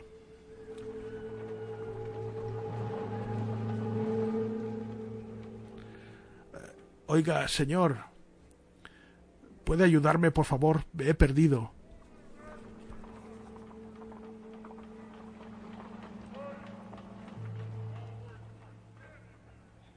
No contesta. Eh, señor, por favor, mis padres estarán muy preocupados. No dice nada. Está inmóvil, impasible. Ahora que estoy a su lado, me da la sensación de que es más alto, como si hubiese crecido. Alzo la cabeza para mirarle la cara, pero apenas la distingo por la niebla. Veo entonces que mueve su cabeza hacia mí para mirarme, con un gesto repentino que tiene un aire mecánico, como si fuese un juguete o un robot, un gesto frío que transmite una sensación de vacío como si no tuviese vida dentro.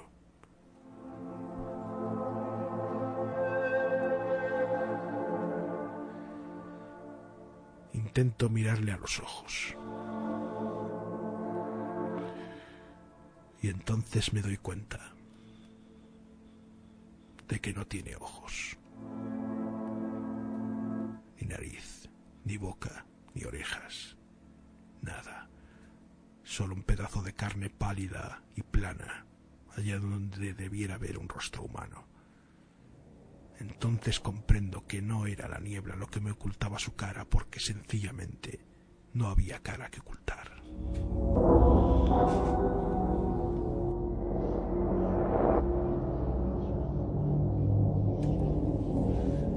Mi corazón está a punto de saltar por mi boca. La sangre deja de circular por mi cuerpo.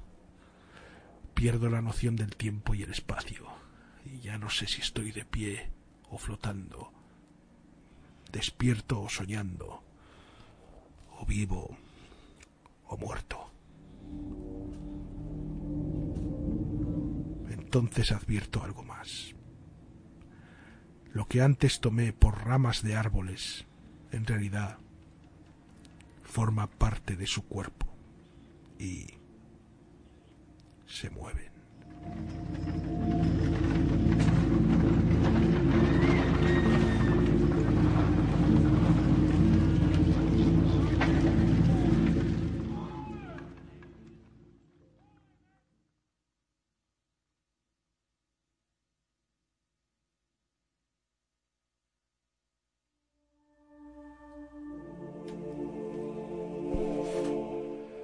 Cuando recupero la conciencia de mí mismo, me encuentro andando por el borde de una carretera. Es de día y frente a mí se acerca una multitud de gente encabezada por una mujer que llora. La reconozco. Es mi madre. Tras ella está mi padre y reconozco también algunos vecinos y otras personas. Mamá me abraza y grita nerviosa. Steve. Steve, gracias al cielo, por fin te encontramos. ¿Dónde te habías metido?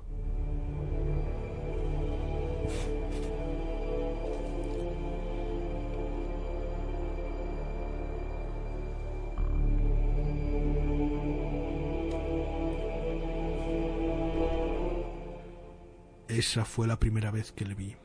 Entonces tenía nueve años. Ahora tengo veintiocho. Le he visto más veces, muchas más veces desde entonces. He comprobado que le veo yo solo. A veces se aparece cuando estoy con otra gente y los demás nunca reaccionan. Bueno, casi nunca. Alguna vez he tenido perro y él sí le veía. Recuerdo que cuando estaba presente él le ladraba, le gruñía.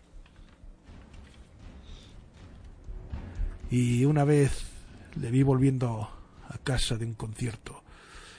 Pasa- pasaba por un oscuro callejón en el que no había nadie salvo un hombre borracho. Él apareció y la cara que puso el borracho le delataba. Él también podía verle, sí. por lo visto, puede verle solo cierta gente, niños, animales, gente con mente alterada, o quien él quiera.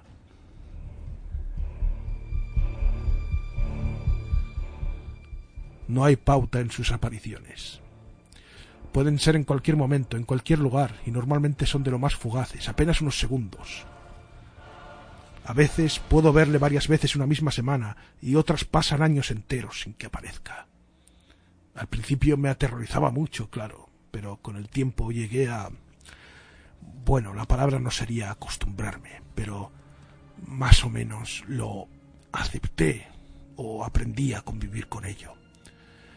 Perdí parte del miedo al hacerse más familiar. Además, nunca ha intentado atacarme o hacerme daño, a pesar de que mueve mucho esos tentáculos negros que le salen de la espalda. Por eso siempre conservé cierto respeto. He intentado a veces comunicarme con él, pero es inútil. Incluso una vez llegué a darle la mano e intentar hacerme su amigo, por así decirlo. Él se limitó a ladear lentamente la cabeza con esos movimientos gélidos y sin vida que hace. Y yo giré la mirada. Nunca puedo mirarle la cara durante demasiado tiempo. Es lo que más me horroriza de él, más que esos tentáculos de su espalda.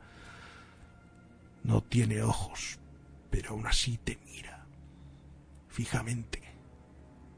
E incluso a veces diría que sonríe.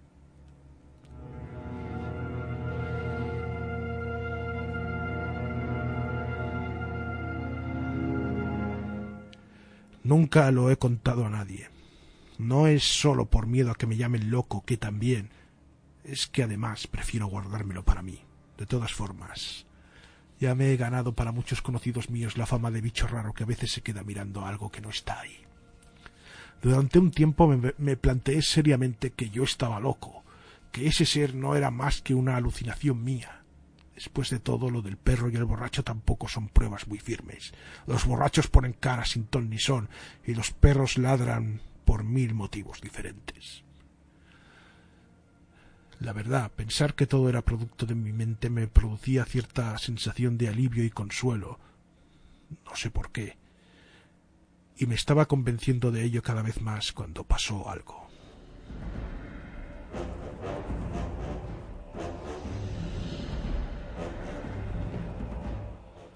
Fue en aquellas vacaciones que hice con mi novia, Christine, una de las pocas alegrías de mi vida. Fuimos a California y nos hicimos unas fotos frente al letrero de Hollywood. Y en una de ellas estaba él. Borroso, en segundo plano.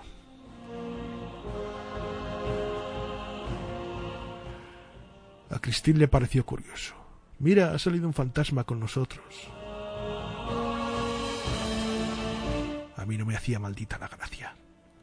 Traté de justificarlo con mil explicaciones. La iluminación, defectos de la cámara o el carrete, qué sé yo. Christine propuso mandar la foto a un programa de la tele sobre misterios paranormales, y yo ironicé con, con esa idea con todo el sarcasmo que pude. Al final, afortunadamente, conseguí convencerla y conseguí que se olvidara de ello. No quería que aquello acabase afectándola también a ella. No, Christine era la parte feliz de mi vida y no quería mezclarla con esa pesadilla.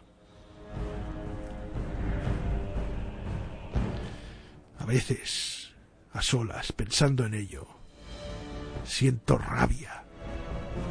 ¿A qué viene esto? ¿Por qué me ha elegido a mí? Pero, ¿quién es?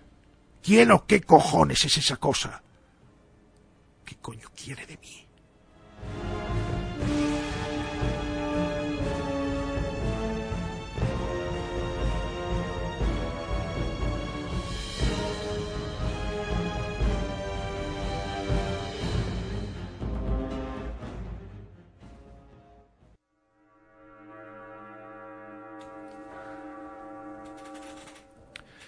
Hace unos pocos meses empecé a vislumbrar posibles respuestas para esas preguntas. Llevaba ya mucho tiempo sin verle y más o menos estaba enderezando mi vida. Pasaba por una época buena. Tenía trabajo y en poco tiempo me casaría con Christine. En la oficina había momentos de pausa que aprovechaba para distraerme buceando por la red. Miraba páginas de humor y... Bueno, sí, a veces también ojeaba porno, como casi todo el mundo. El caso es que un día hojeando imágenes en Google encontré una familiar.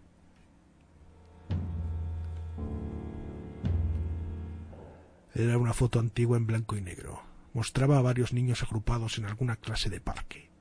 Al fondo, entre sombras, un hombre alto, envuelto en negro y sin rostro definido, de pie, los niños parecen hacer caso omiso a su presencia.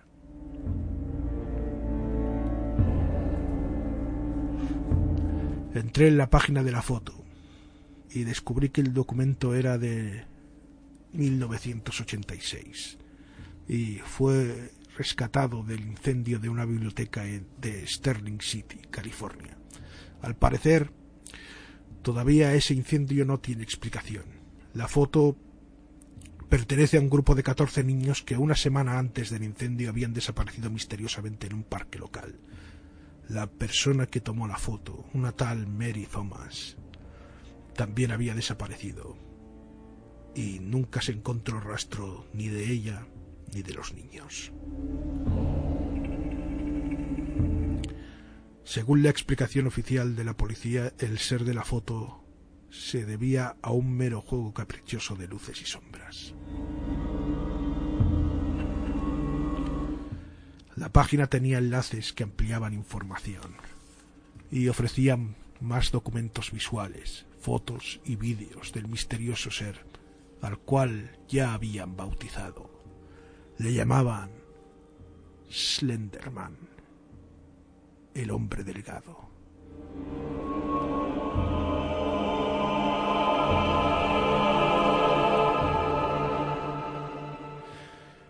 Había muchos testimonios de gente que le había visto. Muchos eran claramente falsos, pero aunque solo uno de todos aquellos vídeos y fotos fuese auténtico, solo con que uno fuese auténtico ya había más que suficiente. Además, demasiada coincidencia que alguien crease un fake a partir precisamente de una imagen tan parecida a la de la visión de pesadilla que llevaba atormentándome desde mi infancia.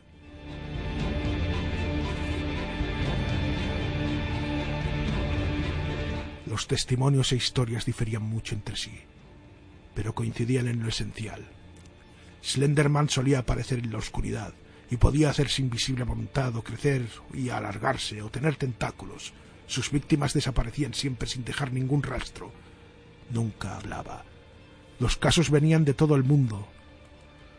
Había muchas teorías acerca de su identidad, un extraterrestre, un ser interdimensional, se le relacionaba además con toda clase de leyendas de diferentes tradiciones y culturas, así como con unos anónimos grabados medievales que mostraban a un ser esquelético sin rostro definido y muchos brazos.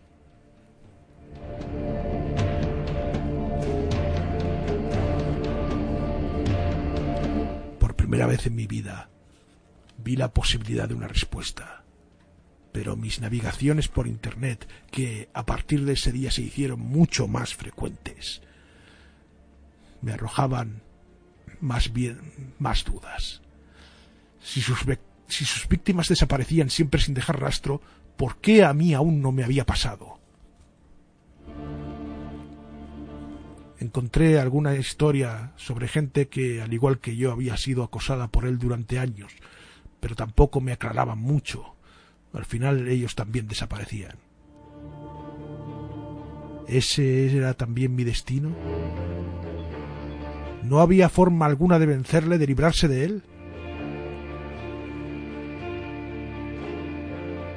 Empecé a inscribirme en foros paranormales, a mandar correos a expertos, pero solo me encontré gente bien intencionada que no podía ayudarme en el mejor de los casos, o caraduras y chiflados en el peor.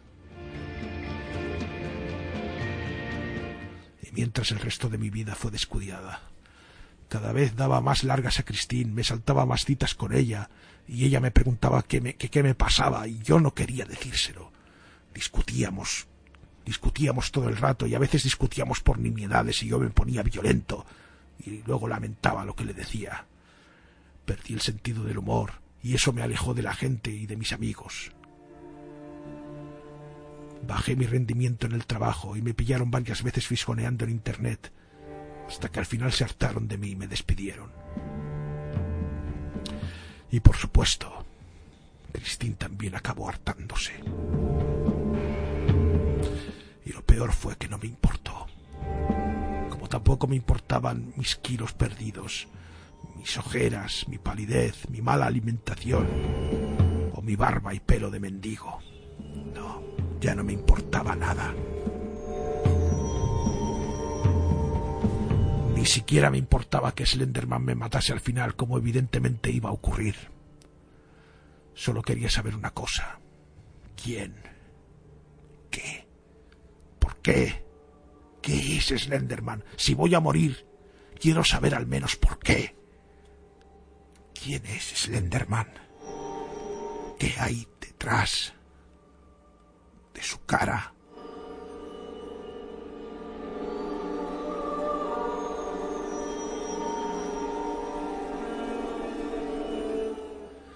Durante mis investigaciones había llegado a saber de un hombre llamado Jonathan Carpenter, padre de seis hijos. Todos ellos desaparecieron víctimas de Slenderman. Él mismo subía las fotos a Internet y contaba su caso. Y por todo aquello había acabado cayendo en la demencia. Ahora mismo estaba encerrado en una institución psiquiátrica después de estrangular a su mujer en un arrebato de locura, producto de la tensión.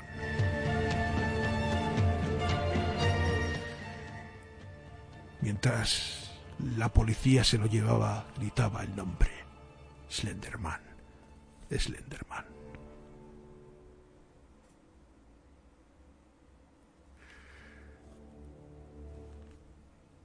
Supongo que él le ha visto y ha sobrevivido. Y no me quedan muchas más opciones. Quizá no saque nada, pero tengo que hablar con él.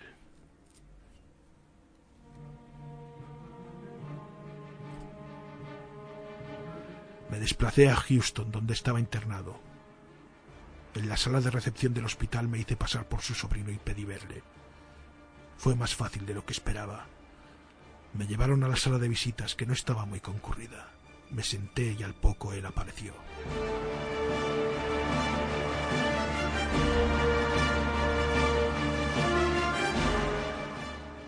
¿Quién eres, hijo? preguntó. No te conozco.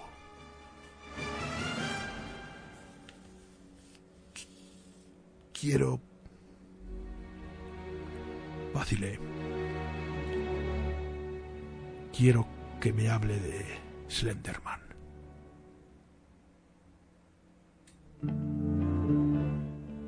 Se puso blanco cuando le mencioné el nombre. Márchate, murmuró. necesito... Necesito saberlo, necesito que me lo diga, por favor. Estoy tratando de superarlo, maldita sea, déjame en paz. La puerta se abrió y tras ella aparecieron un hombre con bata blanca, con pinta de médico y dos agentes. Usted no es pariente del señor Carpenter. Lárguese de aquí ahora mismo, gritó el médico. Por, favor, contésteme.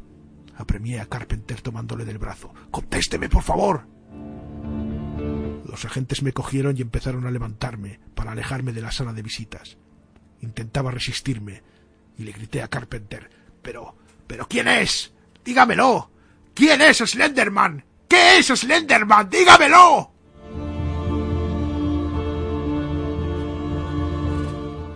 Mientras los agentes se me llevaban, vi a Carpenter que empezaba a reírse de una forma nerviosa, histérica.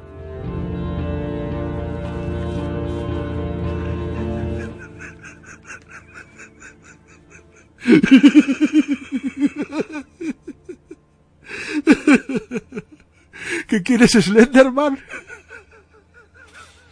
¿Qué quieres, Slenderman? Mírale. Mírale a la cara, chico. Mírale tú mismo a la cara. No es nadie. ¿No lo entiendes? Slenderman no es nadie. Slenderman no es nada. No es nada.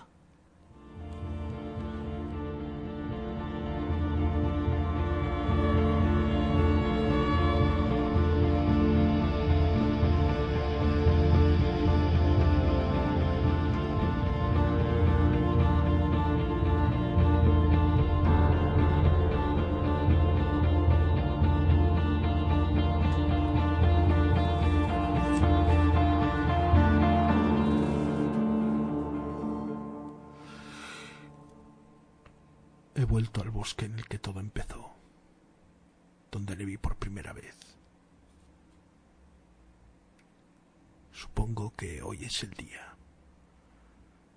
Descubriré cómo mata Slenderman a sus víctimas.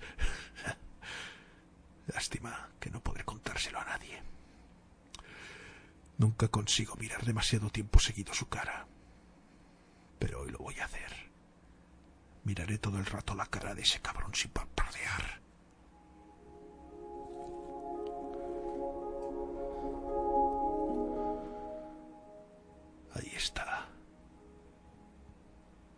Le miro la cara. Seguido. Diez segundos. Me siento como si tuviera nueve años otra vez. Veinte segundos. Slenderman no es nadie. Slenderman no es nadie. Treinta segundos. No siento mis pies. Los miro un momento. No los veo. Los cubre la niebla. La niebla. Un minuto. Slenderman no es nadie. Slenderman no es nada. Slenderman no es nada. Dos minutos. No tengo piernas. No tengo brazos. No tengo vientre. Slenderman no es nada. Slenderman no es. No, sé qué hora es. No tengo cuerpo. No tengo cuello. Slenderman no.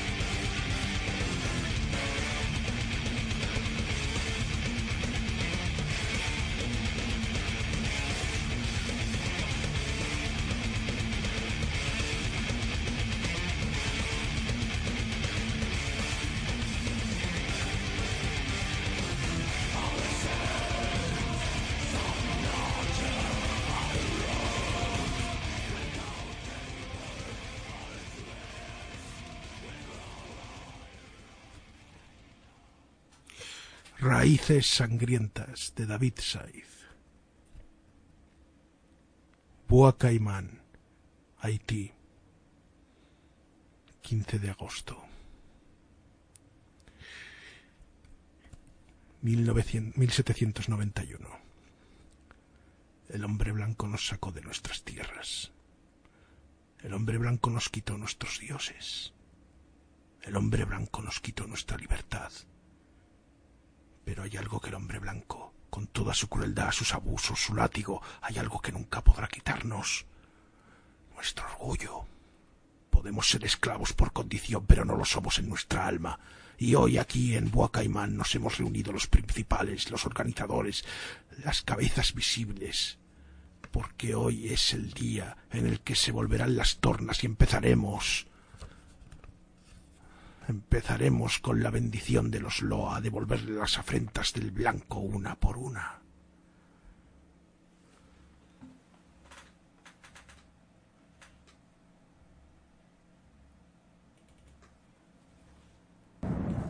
Empieza el sonido de los tambores, los bailes, los cánticos, el sabor del ron, el humo de los grandes cigarros. Transcurre poco de la ceremonia. El viento sopla más y más fuerte. Se levanta un vendaval. Del cielo cae el resplandor de los rayos, el rugido del trueno, una tormenta que parece anunciar el fin del mundo.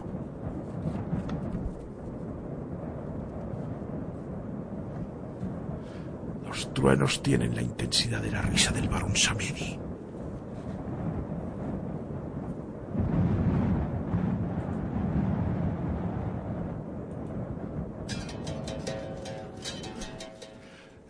Aparece una figura gacha en el horizonte, avanzando con dificultad en medio de la tempestad. Parece llevar algo consigo.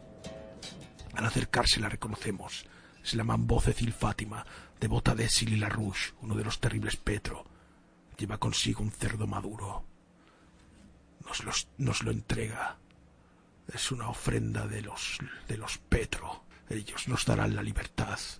Ellos nos darán la venganza.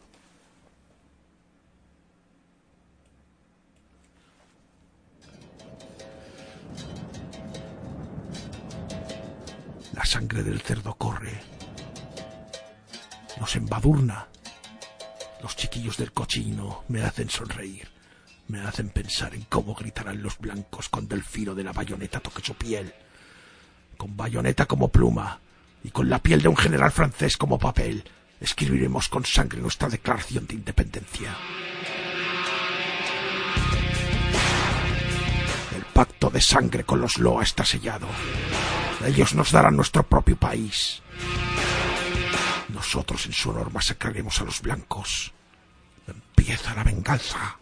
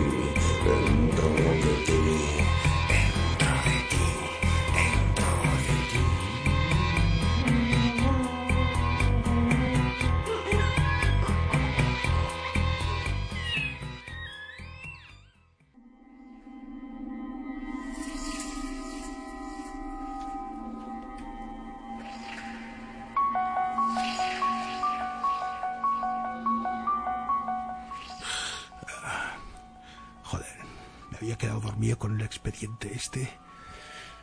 Y he tenido un, un par de sueños rarísimos con un tío sin cara y con, un- y con unos negros que hacían una ceremonia vudú. Y al final no me ha quedado claro cuál era el mensaje que me mandaban los espíritus. Serán cabrones. El año que viene no vuelvo a no vuelvo a hacer esto. ¿eh? No, no, no. El año que viene yo me quedo en mi casa tranquilo, guardando cama, que es lo que tendría que hacer.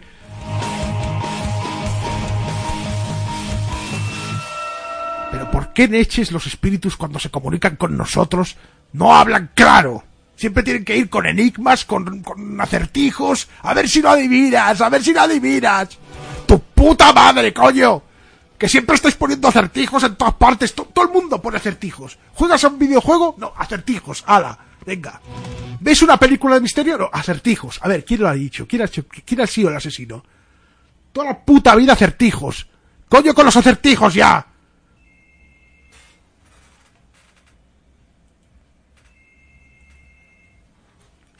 Parece que está llamando a alguien. ¿Sí? Vaya, parece, parece que, que ha colgado. Eh, eso supongo que tiene alguna explicación. ¿O no? No. Creo que estoy empezando a entender cuál es la lógica que hay detrás de todo esto. Es la misma que tenía Slenderman, es decir, ninguna. ¿Por qué nos empeñamos en encontrar lógica a todo? A veces no, las cosas no siempre la tienen. A veces las cosas simplemente son. Supongo que ha llegado el momento de que la bestia vuelva otra vez a estar guardada en su armario hasta el año que viene. Y entonces la podremos volver a soltar para que pueda volver a hacer el tonto, el caos, para que pueda volver a hacer lo que le dé la gana sin necesidad de que tenga ningún sentido. Espero espero que os haya gustado el especial y si no os pido humildemente disculpas por él. Agradezco a Carles de aquesta nit només cantant per mi su breve colaboración y me despido en nombre de toda la mesa.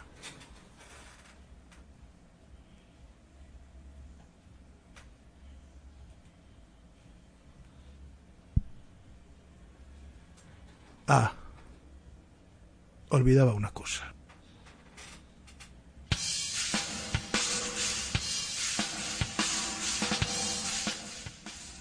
Feliz Halloween.